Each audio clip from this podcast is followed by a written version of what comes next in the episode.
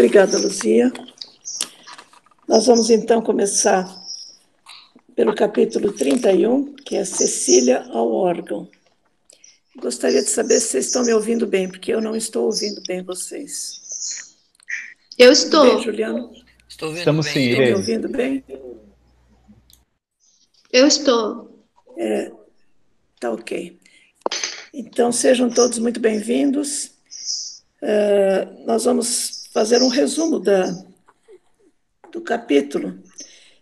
Eh, lembrando que no capítulo anterior, André Luiz e Vicente estavam conversando com as duas jovens eh, do, de Campo da Paz e elas estavam contando, Cecília e Antonina estavam descrevendo para eles como é o trabalho delas lá, como é a vida nesse, nessa colônia Campo da Paz. Quando Alfredo veio convidar, convidar a todos que se dirigissem ao Salão da Música. E para lá foram todos. André Luiz começa descrevendo o Salão da Música, que é um lugar muito bem iluminado, e convidados chegando a toda hora, e muitos pares graciosos passavam, uh, estavam passeando pela varanda e nas escadarias quando Alfredo chegou para convidá-los.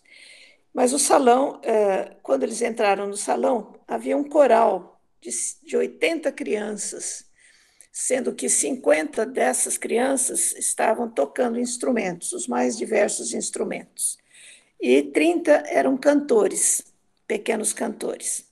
Quando as crianças terminaram de cantar, eh, Alfredo explicou a importância das crianças no posto. Como nós já vimos até agora, o trabalho no posto é um trabalho bastante pesado, espiritualmente falando. É um trabalho onde eles se dedicam muito. E ele diz que a presença das crianças suaviza o trabalho deles, né? E... Aí, quando, quando as crianças terminaram de cantar, a Ismália, que é a esposa do Alfredo, convidou Cecília para tocar alguma coisa.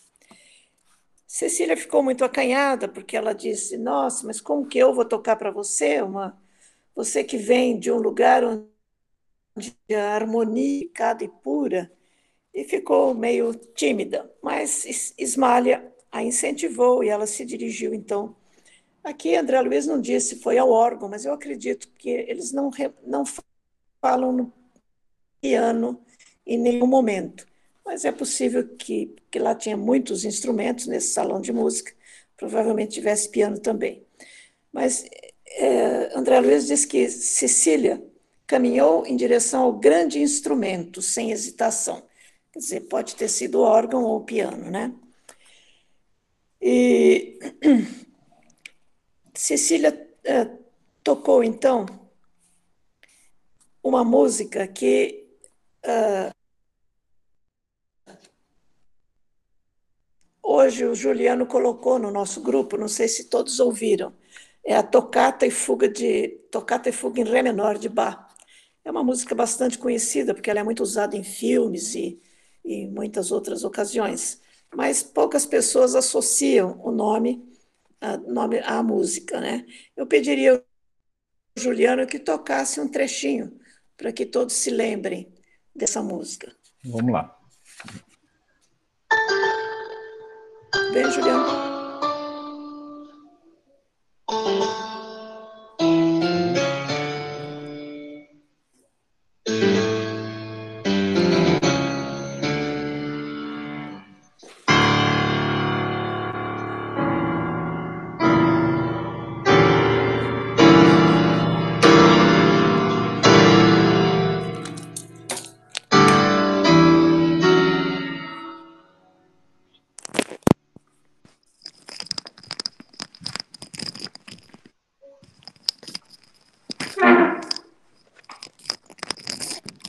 Pronto?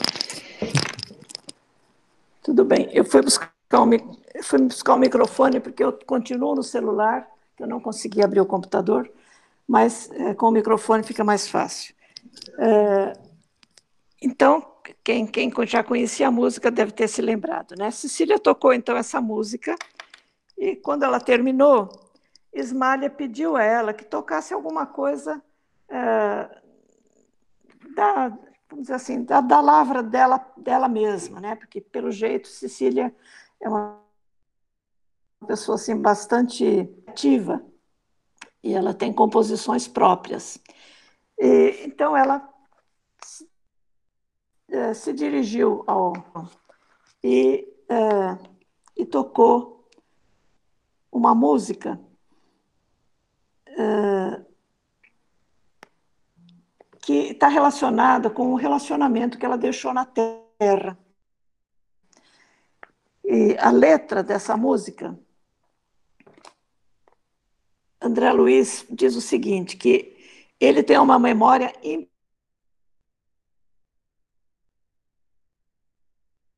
perfeita da música que Cecília cantava, ela tocou e cantou. Né? Então, uh, André Luiz diz assim: Cecília voltou ao teclado e cantou com voz veludosa e cariciante. Eu vou pedir a Mirella que leia para nós a letra dessa música que Cecília cantou. Mirella, está me ouvindo? Estou ouvindo. Guardei para os teus olhos as então estrelas. Então pode ler. Guardei para os teus olhos as estrelas brilhantes do céu. Guardei para tua alma todos os lírios puros dos caminhos. Amado meu, amado meu, como é longa a viagem entre escolhos, nesse oceano imenso das saudades, ao sublime luar da eternidade. Em vão a fada esperança acende a luz dentro de mim, porque te foste ao mundo assim Volta, amado, ainda mesmo que as tuas mãos estejam frias e que teus pés sangrem de dor. Trago comigo bálsamo, a ternura. Volta para mim. Vem respirar de novo no jardim da imortal união. Curarei tuas chagas de amargura, dar-te-ei o roteiro para a estrada. Amarei os que amas, para que me, me benções ao teu sorriso. Volta, amado, esquece a dor e a sombra do passado. Volta de novo ao nosso paraíso. Bom, Cecília terminou a música banhada em lágrimas. Estavam muito felizes com a apresentação dela e comentaram com Ismália que ela não esquecia uh, Hermínio, que era o nome do rapaz qual era. É, aí Ismália abraçou Cecília com muito carinho, todos experimentaram, e ela, Cecília falou, doida, o meu coração permanece ainda muito ligado à terra. E, uh, respondeu, devotar-se não é crime, o amor é luz de Deus, ainda mesmo quando despedaça-se uh, no fundo do abismo. Bom, aí termina uh, o capítulo 31. Né? O capítulo 32 é uma continuação da, da reunião social que estavam fazendo ali no, no Salão da Música. Né? E aí, o que, que acontece? Aniceto pede a Ismália que ela execute algum motivo musical da esfera elevada de onde ela vem. Ismália, sem titubear, se dirigiu ao órgão e executou uh, uma melodia de misteriosa beleza. André Luiz não, não disse qual foi a música que ela tocou, mas foi uma música lá do, do, dos, dos páramos de onde ela vem. Né? É, André Luiz diz: penetrava meu coração um campo de vibrações suavíssimas. Aí ele descreve, é, ele diz que Esmalha não cantava, mas no seio carinhoso da música havia uma prece que atingia o sublime. Oração que eu não escutava com os ouvidos, André Luiz diz, mas recebia na alma através de vibrações sutis.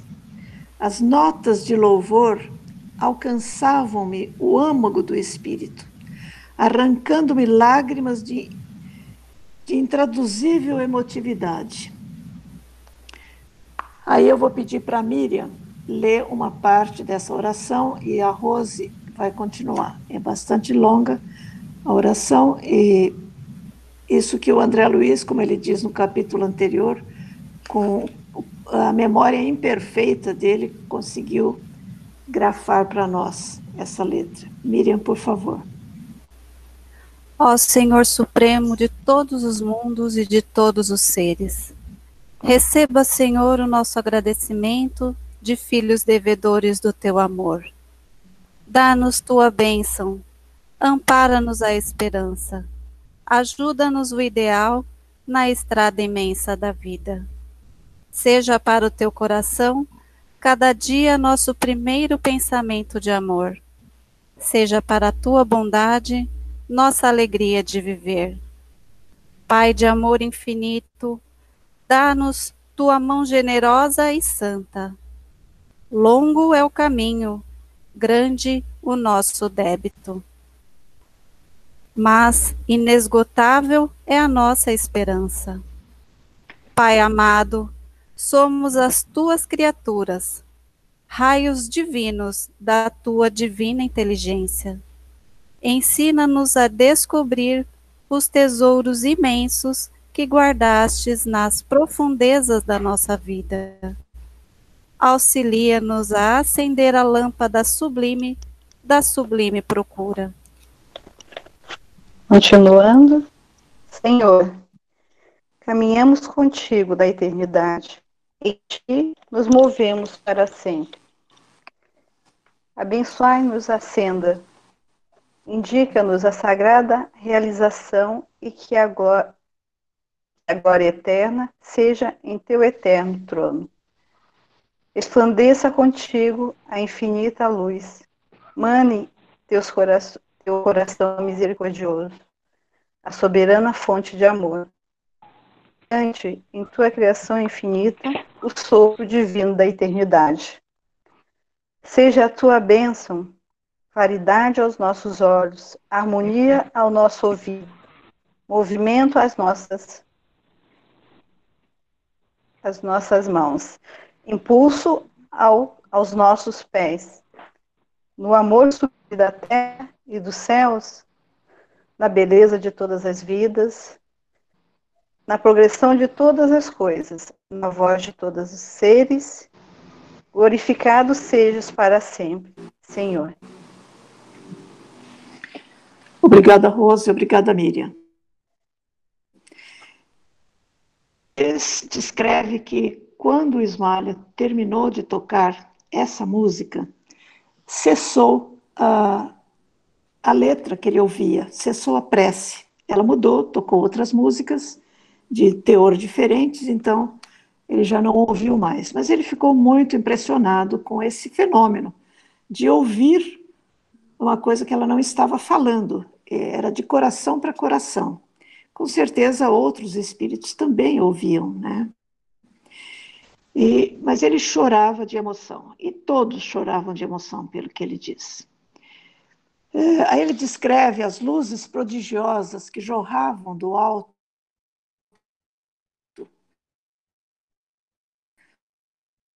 sobre o desmaio. Intuição, elas saíam é, flores azuis, eram flores muito delicadas que se espalhavam sobre todos ali presentes, enchendo-os de profundas alegrias. Quer dizer, eles, essas flores traziam sentimentos de alegria que todos sentiam. Né? Isso, quando, isso tudo foi quando Ismália terminou de tocar e, e, e se dirigiu ao, ao lugar onde ela estava. Aniceto comenta: há muito tempo que eu não ouvia músicas tão sublimes como as desta noite. E to todos estavam muito felizes, quer dizer, as músicas foram realmente divinas. As músicas tocadas por Cecília, que não foram tão divinas quanto as de Ismália, mas também alegraram muito o ambiente, né? E reabasteceram energeticamente a todos, segundo o André Luiz descreve. E é, Posso comentar um, sim, uma coisa aqui? pode falar. É, alguns Claro, parágrafos claro, antes, o que me chamou a atenção, ele fala assim, ó, Esmalha, no entanto, Hum. arrebatava-nos o espírito, elevando-nos ao Supremo Pai. Isso eu achei muito interessante, porque às vezes na- nas câmaras é, de auxílio, né, nas câmaras, nas correntes mediúnicas, é, um mentor, um, um benfeitor espiritual, um voluntário da espiritualidade vem, vem trazer uma mensagem ou vem trazer é, alguma informação, parece que todos nós é, que estamos na corrente somos envolvidos e alguma coisa brota de dentro de nós e eleva a corrente inteira. Tá? É assim, é, mesmo depois de ter é, já passado por trabalhos, é, por problemas bem difíceis dos assistidos, ou mesmo de, de, de obsessores né, que foram atendidos, é, simplesmente a chegada desse, desse amigo espiritual já eleva é, a, a, a corrente, eleva a câmara. Imagina, é, é, assim, eu imagino que André Luiz sentiu com ela vindo de uma esfera superior, tocando uma música que a gente sabe que lá eles estudam muito é, músicas, harmonia, é, é, essa elevação através do som, né, que, que entra na alma, como ele coloca aqui. Eu achei isso bem interessante, Aham. porque é um fenômeno que a gente já presencia, presencia algumas vezes nas câmaras mediúnicas, né?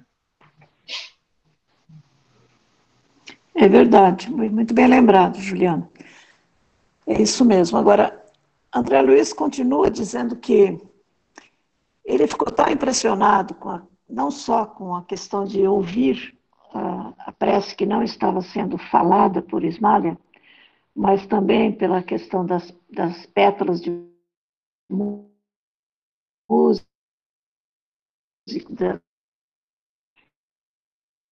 pétalas de flores que saíam do coração, que, que Aniceto se, se retirou um pouco para um canto do salão e ele foi então atrás de, de Aniceto para perguntar sobre essas coisas. E Aniceto falou: Você não nem precisa perguntar, eu já sei o que, que é. Aniceto conhecia muito bem e ouvia o pensamento de, de André Luiz, né? Aí ele fez um paralelo entre as pessoas que, os espíritos que André Luiz havia é, ouvido a mente deles nos capítulos anteriores, quem está acompanhando se lembra disso, né? Quando eles foram lá onde, naquele capítulo que fala dos que dormem, é, como eles estavam, André Luiz e, e Vicente estavam com uma, as faculdades é, mentais ampliadas, né? Isso foi feito lá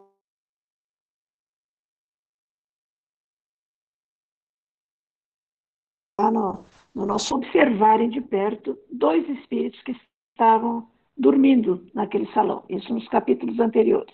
E agora, Aniceto faz um paralelo com isso. Ele diz que quando você analisou Ana, que foi a pessoa, o espírito que ele indicou para o André Luiz analisar, e também Paulo e Ismália, quer dizer, ele, ele fez uma, uma comparação. Aqueles primeiros espíritos carregavam pesar dos dados. Ele diz, cada um de nós, então ele mostrou a diferença. Ismália e, e Paulo carregavam fardos muito mais leves, ou melhor, já tinham, já conseguiam é, transmitir da sua mente, do seu coração, vibrações muito mais leves. Ele diz que aqueles primeiros carregavam fardos pesados e que cada um de nós traz nos caminhos da vida os arquivos de si mesmo. Enquanto os aqueles que estão é, numa situação inferior carregam o inferno dentro de si, o inferno que eles mesmos criaram, os bons revelam o paraíso que edificaram no próprio coração. Ismália, ele diz, já amontoou muitos tesouros. Uh, ela, ele explica que ela já pode dar da infinita harmonia a que se devotou pela bondade e pelo divino amor. A luz que vimos é a mesma que jorra do plano superior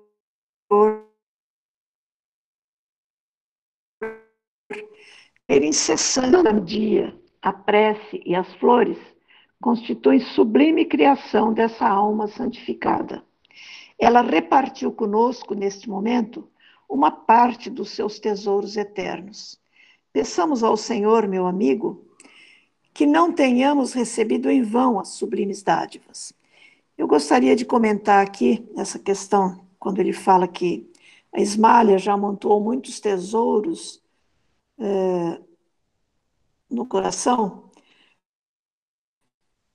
Quando nós estudamos é, no autoconhecimento, tem um capítulo da Irmãncia que a gente estuda, que é sobre individualismo ou individuação. E eu, eu diria que Ismália amontoou esses tesouros investindo na sua individuação, quer dizer, não no seu individualismo, porque nessa, nessa página a irmã se compara, ou melhor, ela, ela faz a distinção do individualismo, que seria o nosso egocentrismo, né, o nosso ego, enfim, o nosso personalismo, tudo que, que diz respeito ao ego, e a individuação, que é um termo criado por Jung para dizer uh, tudo aquilo que a gente faz em relação ao espírito, ao self. Então, essa é a diferença da individuação para o individualismo. E nós, nós devemos lembrar também que Ismalha, lá nos primeiros capítulos, quando antes de desencarnar, ela passou por situações muito difíceis e ela teve a oportunidade de vivenciar uma situação de calúnia muito grave. E a reação dela foi a reação de um espírito superior mesmo. Quer dizer, ela sofreu calada, ela não reagiu, ela não, ela não entrou na justiça como muitos de nós faríamos aqui na Terra, né? Com, diante de uma calúnia qualquer. Ela até desencarnou mais cedo, talvez até mais cedo do que estava previsto para ela, por causa da grande tristeza que ela sofreu. Mas sofreu calada. Isso tudo, com certeza, contribuiu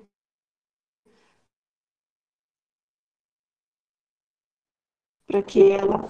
É, a minha, nós terminamos aqui o capítulo 32 também. Como eu disse no começo, se houvesse tempo, nós iríamos. Pois não. Eu posso fazer falar, uma observação? Que claro. É, esse capítulo 32 me lembrou os, uh, aquela passagem do livro Boa Nova, do Humberto de Campos, do 500 da Galileia, que é foi quando o Cristo voltou, né, é, em espírito, para poder conversar com os seus discípulos, que estavam muito saudosos, e também é, uhum. Humberto de Campos, lá ele relata que o Cristo não verbalizou, né? A, a, a, palestra foi de coração para coração. E aí, quando eu vi essa, eu reli é, isso hoje, eu lembrei, e aí eu fiquei pensando assim: é, eu imagino que os discípulos na época não eram também assim espíritos evoluídos. Como também André Luiz também era recém-chegado, recém-chegado não, né? Já estava há alguns anos, mas ainda estava em processo de evolução, e os outros, e os outros também. Então, eu acredito que a capacidade é, desses espíritos que eles têm de, de, de, envolver a gente, como o Juliano falou antes, envolver o nosso coração e a gente e nos dá essa possibilidade de escutarmos a instrução independente do nosso grau de, de desenvolvimento moral. Então, isso é uma capacidade que o espírito que está trazendo a mensagem tem de nos envolver nesse amor tão sublime que a gente nem consegue mensurar, nem André conseguia é, explicar na época, né? Certo. E, e ele, uhum. Então, assim, aí eu fico imaginando a, a, evolução que realmente tinha a Esmalha, né? Para se comunicar certo. com todos que estavam lá dessa maneira, como Cristo fazia, através do coração. Sem dúvida. De é, fato, é. Posso. Fala, Juliano. Posso claro. complementar? Sem Isso dúvida. que a Rita falou é bem interessante, né? É, porque assim, é, claro que espíritos com mais é, bagagem moral, com mais luz, né, conseguem fazer isso facilmente, enquanto espíritos uhum. mais ligados à Terra, quando se manifestam em nossas câmaras mediúnicas, é, maioria, na maioria das vezes é só com o médium, é só com aquele lá que consegue a, aquela ligação mental e é onde também recebe auxílio da espiritualidade para isso acontecer. Enquanto muitas vezes um mentor ele chega, começa a se manifestar através de um médium, mas as emanações dele, né, a, a, o pensamento, a, aquilo que ele está articulando, outros médios também conseguem sentir, conseguem sentir o amor, conseguem sentir as intenções, conseguem sentir até mesmo as palavras surgindo antes mesmo dele proferir. Né, isso, é, com pouco tempo, como eu falei, eu sou um, um café com leite na mediunidade, uhum. né? É, então, com pouco tempo a gente já consegue perceber isso. Eu imagino vocês com mais tempo de, uhum. nessa estrada conseguem perceber muito mais essa, essa, essas alterações, essa mudança né, de um espírito é, que está sofredor, que naquele momento só se manifesta com aquele médium, e um espírito que vem trazer uma mensagem, vem trazer um auxílio. Como é diferente isso, né? É, é, é como a, a Rita colocou, né? É, sem dúvida, eu acho muito interessante. Agradeço a observação de vocês dois. Eu acho que isso também acontece dependendo da sensibilidade mediúnica aqui na Terra, né? E também da, da sintonia em que a gente está, porque naturalmente não é não é qual, a qualquer momento que o médium tem essa facilidade. É, depende muito da sintonia e da sensibilidade dele. Né? Eu gostaria de saber se mais alguém tem alguma coisa para falar sobre esse último capítulo. 32, antes de eu passar para o 33. Sim, Dona Irene, só uma questão Tudo sobre a, a, música, que eu já vi em algumas câmeras que são utilizadas, é, a, a o canto para poder melhorar a vibração da câmera, ou para poder é, melhorar a sintonia também.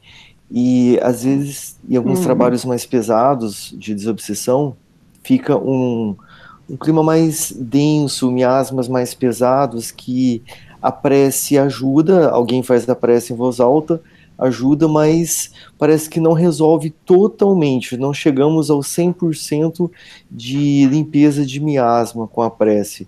E, e às vezes utilizando música, é, a vibração, o tom que ela alcança, o tom que ela chega, auxilia a equipe naquele instante. Então é, é uma ferramenta também que pode ser bem preciosa nesses, nesses momentos aí. E a gente nota a mudança de vibração da música quando a gente está em casa. Nos traz é, paz, tranquilidade, alegria, bom humor. Ela tem um, um fator bem importante assim que a gente ressaltar né, na nossa casa e na, nas câmeras também de, de tratamento, de desobsessão e a gente vê que tem músicas que puxam às vezes mais para vibração, tem músicas que puxam mais para limpeza do ambiente, aliás, para subida do, da, da, da vibração, outros para limpeza do ambiente. E eu acho que a gente, a gente até comentou essa semana, coincidentemente, sobre a gente desenvolver mais essa questão da música das nossas câmeras, né? É. E outra uhum. questão também que eu achei interessante. Exato, da... alguns centros espíritas fazem isso, né? É, sim. É um, é um fator bem. Agora, a Ismália, ela, a comunicação vibratória dela com as pessoas que vocês é. falaram, né, muito bem dito, e é uma coisa encantadora, mas ela traz também uma comunicação da esfera superior com o ambiente que ela está e é percebido pelas pessoas ali. Isso é interessante. É como se ela fizesse um túnel um elo com a, com a esfera onde é. ela está. E, e aquilo facilita a, a, a, a, captação de quem está no ambiente, né? Não, não, facilita, propicia, porque se ela não estivesse ali, as pessoas não perceberiam, né? A, aquela instância. Ela, através da é, sintonia é, dela, né? É. É isso. É. é, eu acho que a presença da Esmalha, periodicamente, nesse posto de socorro, e o contato que ela tem com as pessoas, com os espíritos que habitam o campo da paz, deve ser um estímulo para esses espíritos, porque eles vêm quando, o quanto é importante uh, o espírito se dedicar realmente ao amor ao próximo, ao bem e tudo mais, né? Porque é o que Ismália uh, conquistou isso pelas atitudes dela, né? É uma coisa que depende de cada um. Então, o fato dela estar lá, eu acho que isso foi, isso deve ter contribuído também para que os espíritos maiores permitissem, porque, eh, como foi dito no início do livro, uh, o próprio próprio Aniceto explicou isso para o André Luiz e para o Vicente, que ela conseguiu isso, eh, conseguiu essa autorização do, do plano maior para poder estar com, com Alfredo periodicamente. Né? Então, eh, eu acho que eles devem ter pensado nisso também. A presença dela lá é um estímulo para todos esses espíritos que contatam com ela, né? Mais alguém gostaria de dizer alguma coisa sobre esse capítulo? Miriam?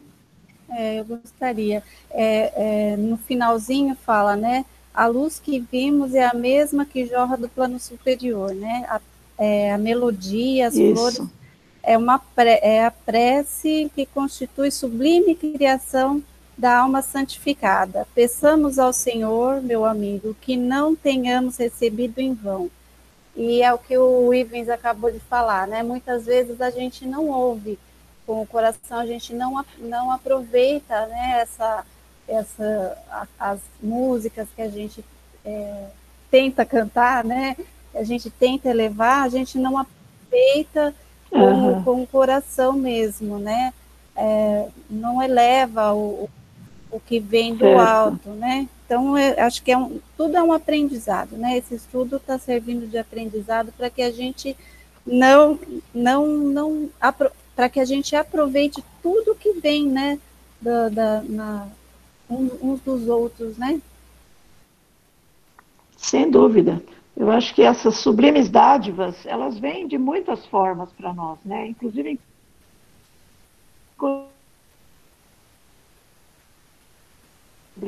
eu pensei o seguinte, o que está acontecendo, né? Esse coronavírus, a gente sabe que ele teve, teve é, autorização, vamos dizer assim, do plano espiritual pela nossa necessidade, nós, humanidade da Terra.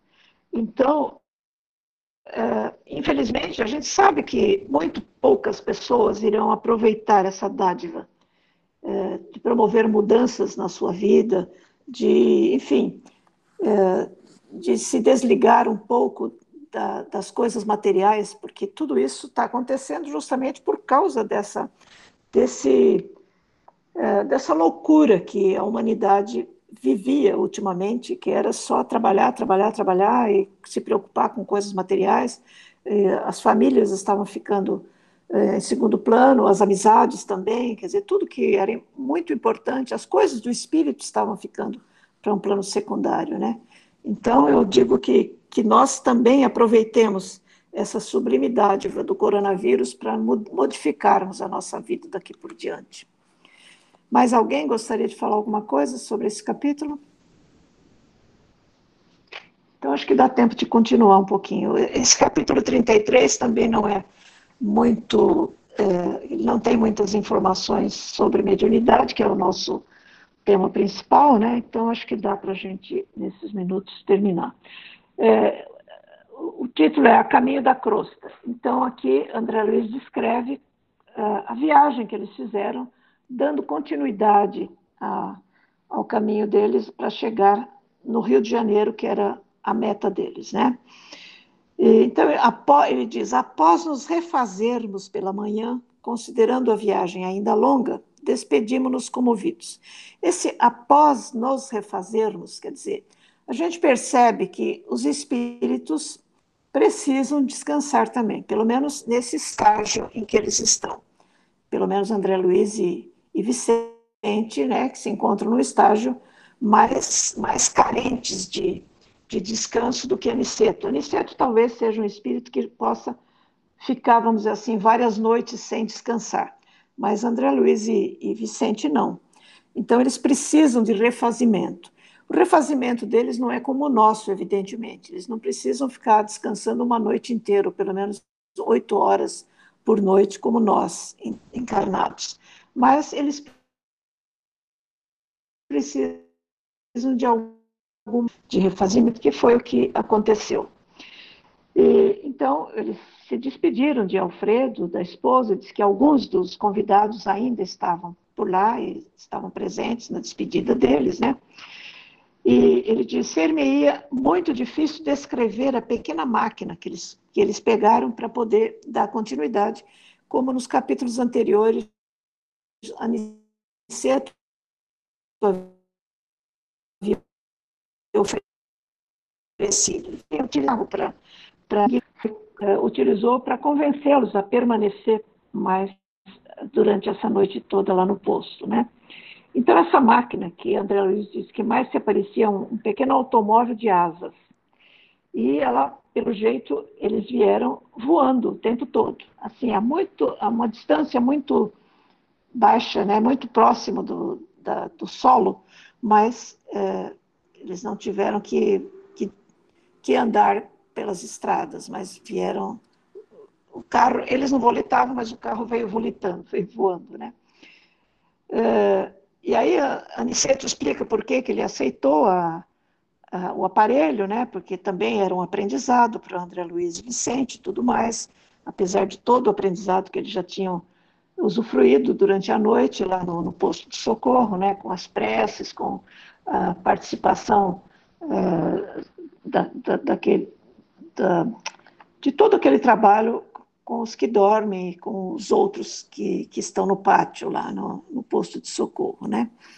Bom, aí uh, André Luiz diz que eles, conforme a, a previsão de Aniceto, que eles iriam iriam iriam voar até meio-dia, eles não iriam voar o tempo todo até, até chegar no Rio de Janeiro. Eles iriam uma parte do caminho. E o, o veículo parou num posto que é um, um posto próprio para abastecimento, tipo de veículo, e para refazimento e tudo mais. E daí em diante eles caminharam a pé. Fui caminhando mesmo, né? São estradas, pelo que André Luiz descreve. A gente faz uma ideia, por exemplo, do plano espiritual para a Terra, a gente imagina que é a atmosfera que vemos aqui, né? Então, uh, como é que a gente não imagina a, a existência de estradas nesse espaço, mas é o que André Luiz diz, existem estradas mesmo. Então eles caminharam e, e por é, estradas rodeadas de um clima muito pesado, pelo que ele diz, né?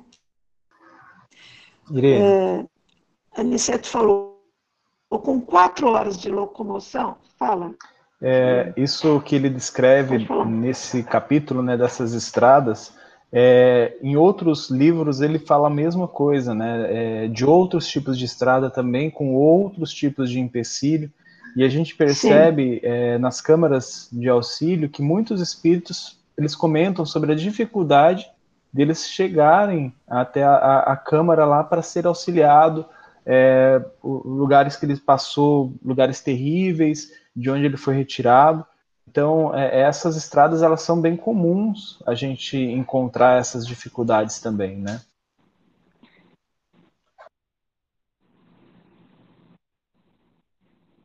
É, de fato.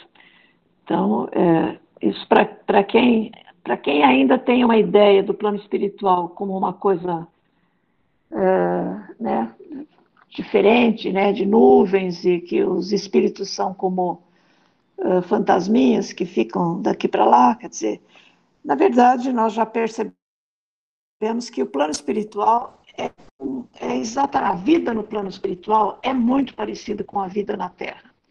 Pelo menos, quer dizer, uh, no plano espiritual ligado à Terra, naturalmente, nas colônias próximas da Terra, nos postos de socorro e tudo mais.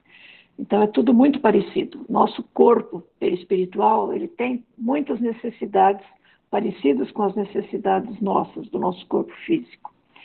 Uma coisa que Aniceto diz aqui, que primeiro Aniceto diz que eles, é, próximo do meio-dia, eles estariam chegando na, no, no, posto onde eles iriam começar a caminhar. Né? E aí André Luiz diz, quase precisamente ao meio-dia, estacionamos em humilde pouso. Bom, Aqui eu faço um, uma, uma, observação. que é a questão do, do horário. Muitas pessoas, muitos espíritas dizem, eu já ouvi isso em muitos centros espíritas, que o horário no plano espiritual, a contagem do tempo no plano espiritual é diferente do nosso aqui na Terra. É, isso é uma verdade, mas é uma verdade para espíritos muito mais evoluídos. Os espíritos que vivem nas imediações da Terra, eles estão sujeitos exatamente ao mesmo tempo que nós. Quer dizer, eu já comentei isso uma vez, não me lembro se foi aqui ou não, mas André Luiz mesmo fala no, num determinado local em que eles estavam, em que era muito escuro e tinha um relógio marcando 24 horas, porque não, não dava para distinguir o dia da noite. Primeiro, porque os espíritos é, que vivem nessas, nessas colônias espirituais e nesses postos de socorro, eles têm uma vida muito ligada à Terra, né? Eles trabalham conosco. Uh, então, eles têm horários, por exemplo, os espíritos que prestam serviço no, nos centros espíritas, né? Os mentores dos centros espíritas. Muito antes de nós começarmos os trabalhos, eles já estão lá. Quer dizer, eles eles têm, eles seguem exatamente o mesmo horário que nós. É, tem, tem citações, que não é o caso de eu dizer agora, de, de tempos assim completamente diferentes do nosso. É, Camille Flammarion escreve isso num dos livros dele, que é uma coisa que a nossa capacidade tridimensional nem consegue entender de tão diferente que é. Mas eu acho que é muito importante a gente perceber que Espíritos que vivem na Terra, que estão vinculados ao planeta Terra, quando desencarnam, continuam sujeitos ao mesmo horário, ao mesmo tempo. O tempo para eles tem o mesmo tempo que o nosso aqui na Terra.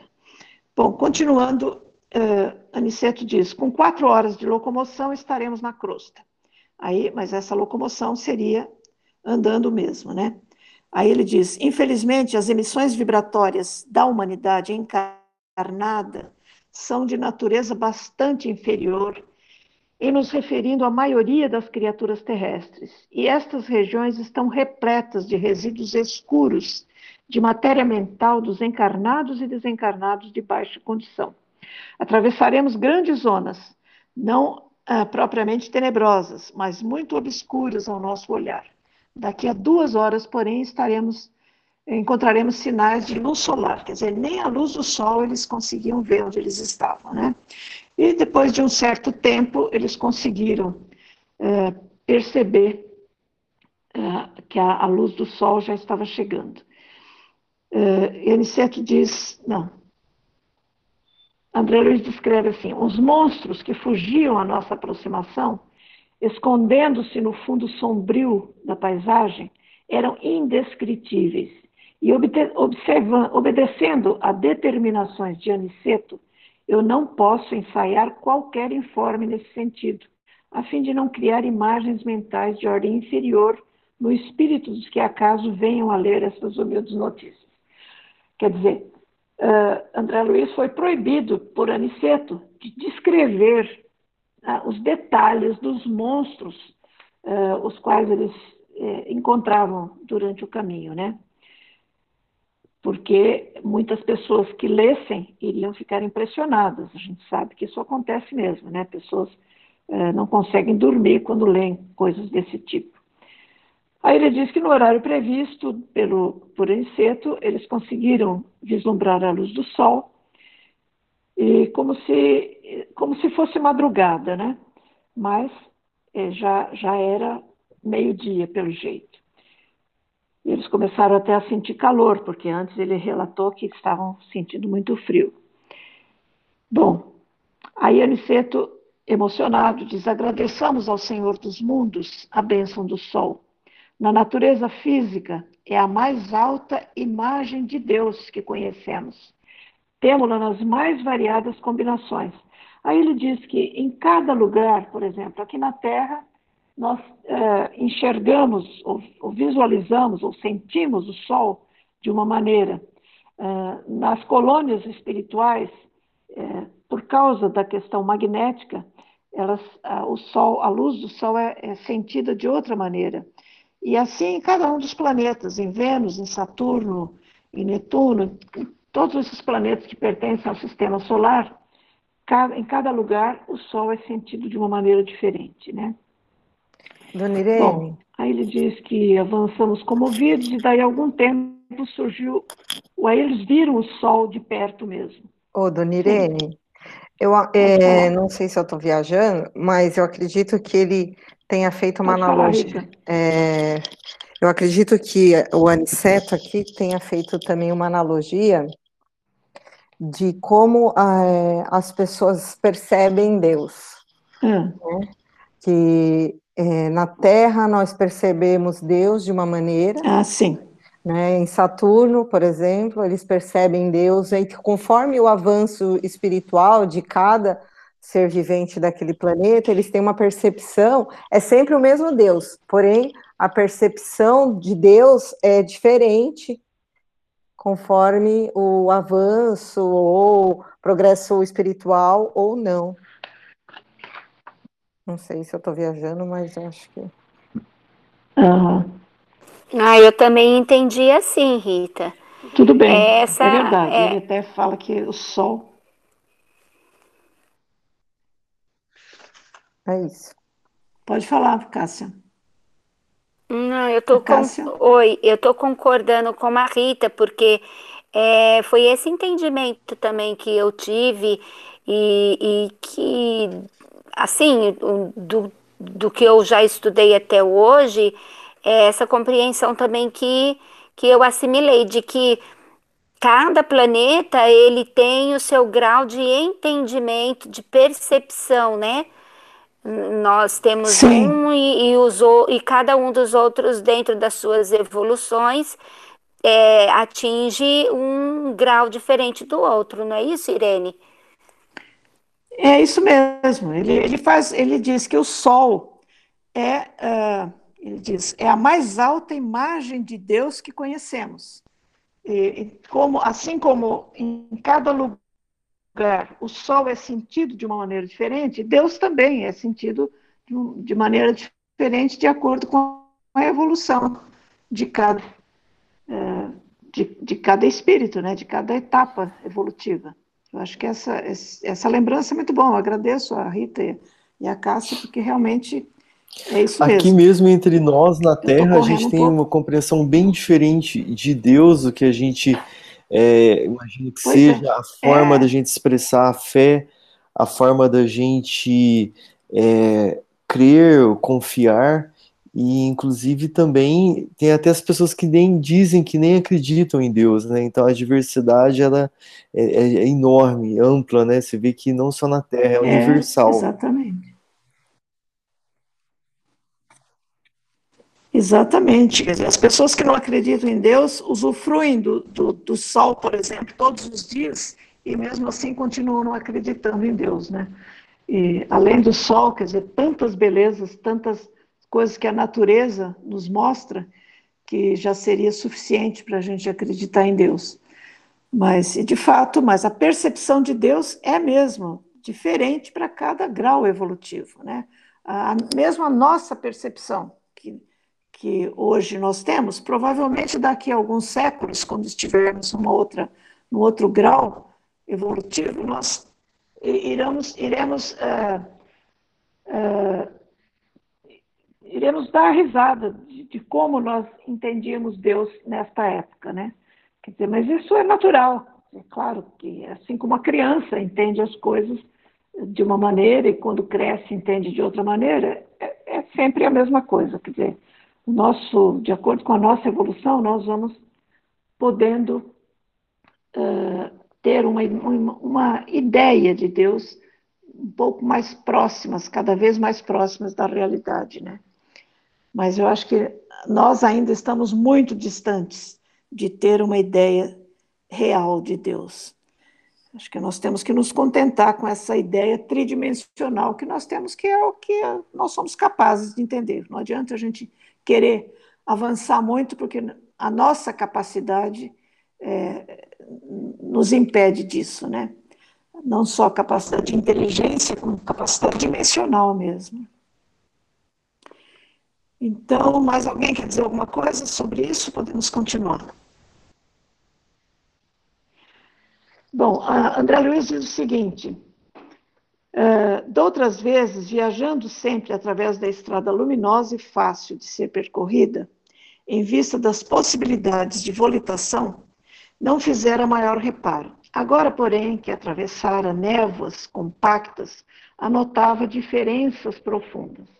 Quer dizer, essa viagem eles estão fazendo de uma, de uma forma diferente, justamente por causa do aprendizado. O Aniceto está mesmo uh, com a intenção de que eles aprendam muitas coisas, né? Porque André Luiz, no nosso lar, a gente se lembra que ele veio várias vezes para a Terra quando ele estava dando assistência à, à, antiga família dele, né? Então, uh, bom, eles conseguiram chegar no Rio de Janeiro já no fim da tarde, já no, no, no alvorecer no alvorecer, não, no, no, no crepúsculo.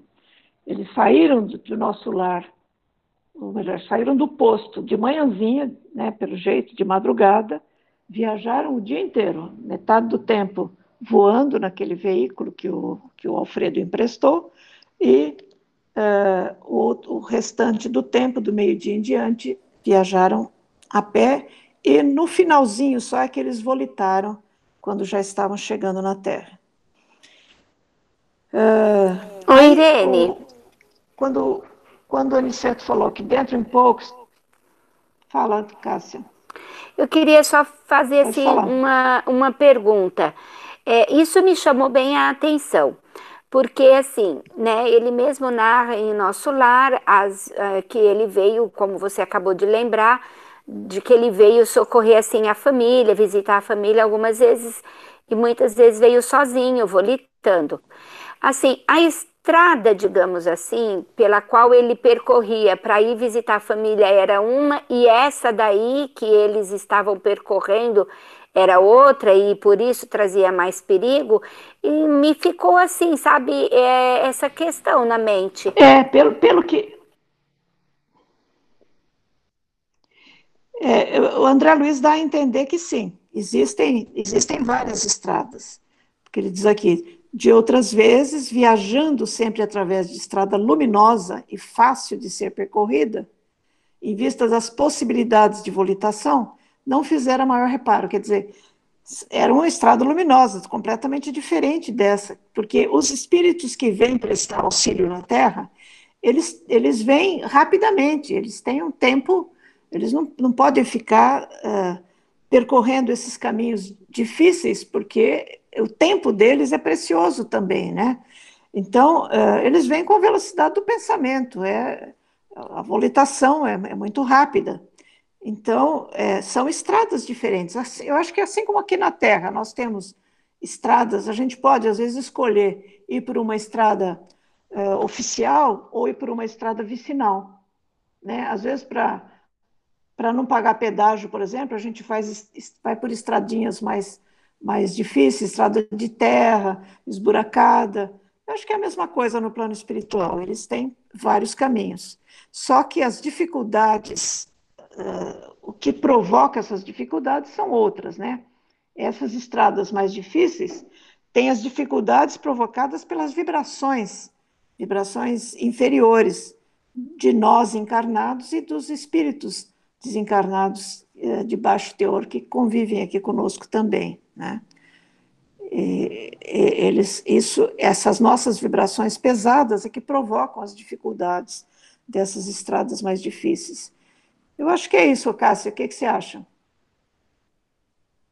É, Irene, eu, é, eu, anali, eu analisando assim, eu entendi dessa forma também, que existem várias, e que acho que dependendo do que se vai é, fazer, se pega uma determinada estrada.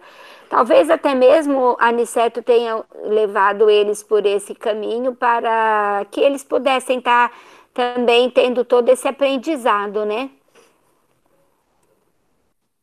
É, sem dúvida.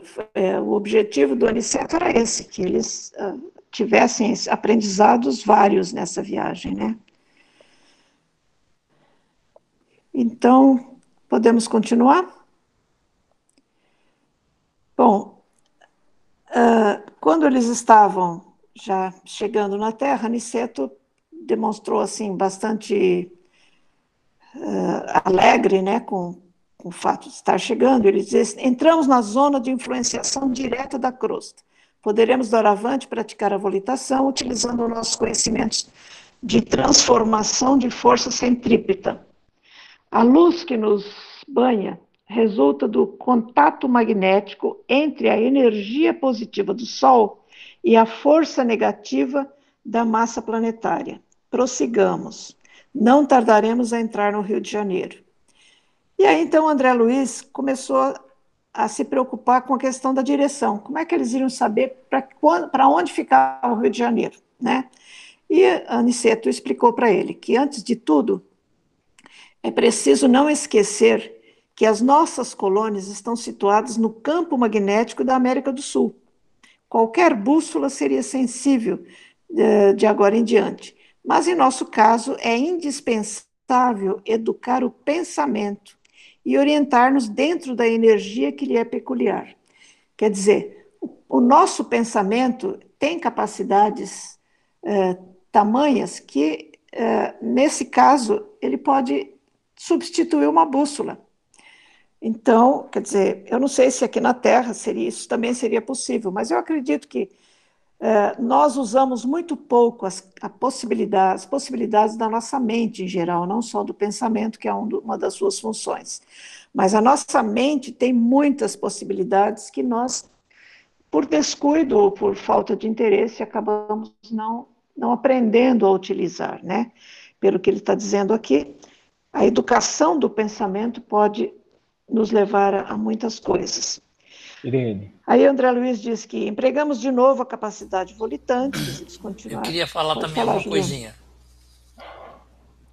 É, uma coisa interessante nisso, na, dessa observação do, do, André Luiz, é que nas câmaras, que às vezes a gente é.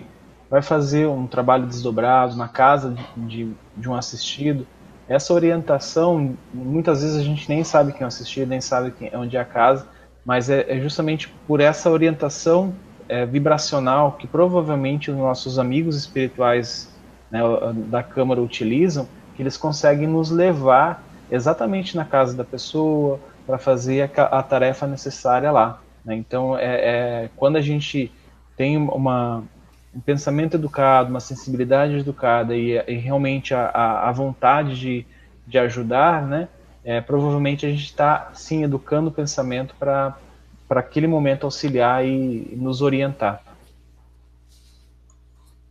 Posso acrescentar uma coisa? Certo. É isso mesmo. Pode falar, Douglas, por favor. E, é, na verdade, eu entendi que ele disse que é indispensável né, educar o pensamento para que nós possamos nos orientar Sim. É, é, através da sua própria capacidade, que é da que lhe é própria. Né?